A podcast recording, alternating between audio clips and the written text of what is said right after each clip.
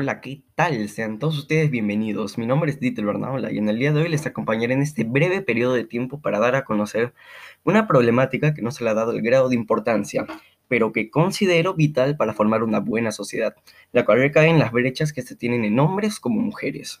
Un proceso que a lo largo de los años hemos logrado disminuir de forma considerable los puntos de vista que se tienen de estos, no obstante, este no se radica en su totalidad y usualmente estas prácticas se ven en países subdesarrollados en donde se refleja una mala educación, se tienen prácticas ortodoxas y abundan enfermedades de transmisión sexual, lo cual conlleva como consecuencia una gran tasa de mortalidad por parte de las mujeres en el parto.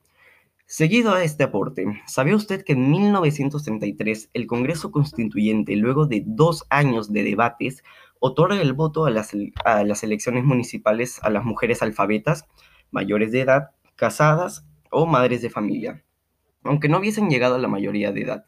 Sin duda, un mejor reconocimiento de la igualdad en la participación política, pero que pese a eso, en nuestro país se siguen teniendo estos pensamientos machistas que nos permiten progresar como sociedad.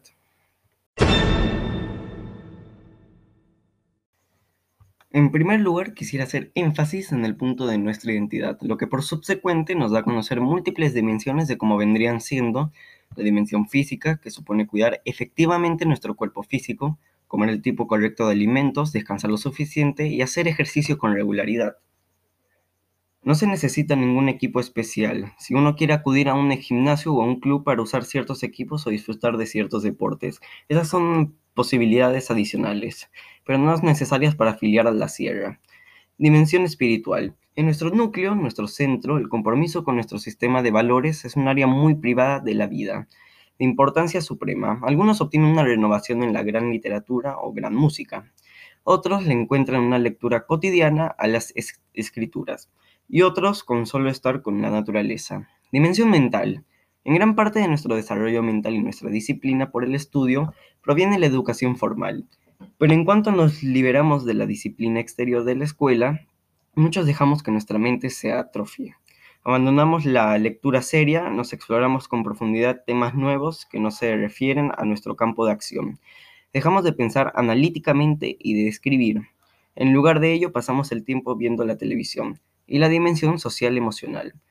La dimensión social emocional están ligadas entre sí, porque nuestra vida emocional se desarrolla prioritariamente, pero no exclusivamente, a partir de nuestras relaciones con los otros y ellas se manifiestan. Esto extraído de blog.corporación Esto nos define como seres humanos y para diferencia del resto, no solo por nuestras diferencias de sexo, al ser una distinción por las características biológicas o fisiológicas, asociadas típicamente con las hembras o machos de una especie. Según la definición por Organización Mundial de la Salud, es la condición orgánica que distingue a los hombres de las mujeres, como vendrían siendo la producción de testosterona, que hace que el hombre presente más vello corporal y facial. El tórax y hombros son más anchos, un mayor tamaño de la nuez de Adán, así como la capacidad de desarrollar músculos con más facilidad, mientras que en el caso de las mujeres, debido a la producción de estrógenos, poseen una cierta estrecha, estrechas mamas, en desarrolladas, menor cantidad de vello corporal y facial, caderas anchas, pelvis más amplia y generalmente una voz más aguda que la de los hombres. También se debe tomar en cuenta que las diferencias biológicas entre ambos sexos es provocado por la distinción entre hembra y macho. Se encuentran los cromosomas sexuales, mientras que la mujer tiene dos cromosomas X, siendo XX en el hombre existente, un cromosoma X y un cromosoma Y. El XY genera, entre otras cosas, una, síntesis diferenciada de proteínas y hormonas. Psicología y mente. Autor Oscar Castillero Mimesa.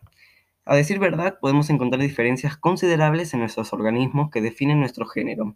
Sin embargo, esto no radica en nuestra comprensión o en la hora de laburar, ya que el ser humano todos contamos con cerebros al nacer, y este se rige la capacidad que nosotros tengamos para llenarlo, por lo que al pensar que un que tener un sexo influye en otras oportunidades es totalmente erróneo. La diferencia entre género a la hora de trabajar aún sigue siendo un tema pendiente en la mayoría de países, provocando por subsecuente una brecha salarial que genere principalmente la discriminación en el lugar de trabajo.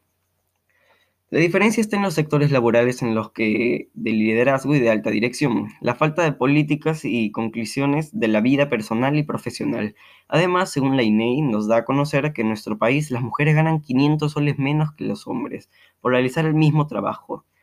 Esta brecha salarial se acentúa aún más en las mujeres y hombres mayores de 45 años. En este grupo, las mujeres ganan 30,5% menos que los hombres. Esto extraído de RPP Noticias el 29 de septiembre de 1920. Por otro lado, quisiera también hacer mención a los embarazos en adolescentes. En su mayoría presentan riesgos como partos pretérminos. Las adolescentes menores de 16 años corren un riesgo de disfusión materna cuatro veces más alto que el de las mujeres de 20 a 30 años. Y la tasa de mortalidad de sus neonatos es aproximadamente de un 50% superior. Las causas en los embarazos prematuros suelen estar ligados con la inestabilidad familiar, relaciones sexuales sin las medidas de contracepción adecuadas, falta de educación sobre el comportamiento sexual responsable y tener relaciones sexuales en edades cada vez más, más precoces.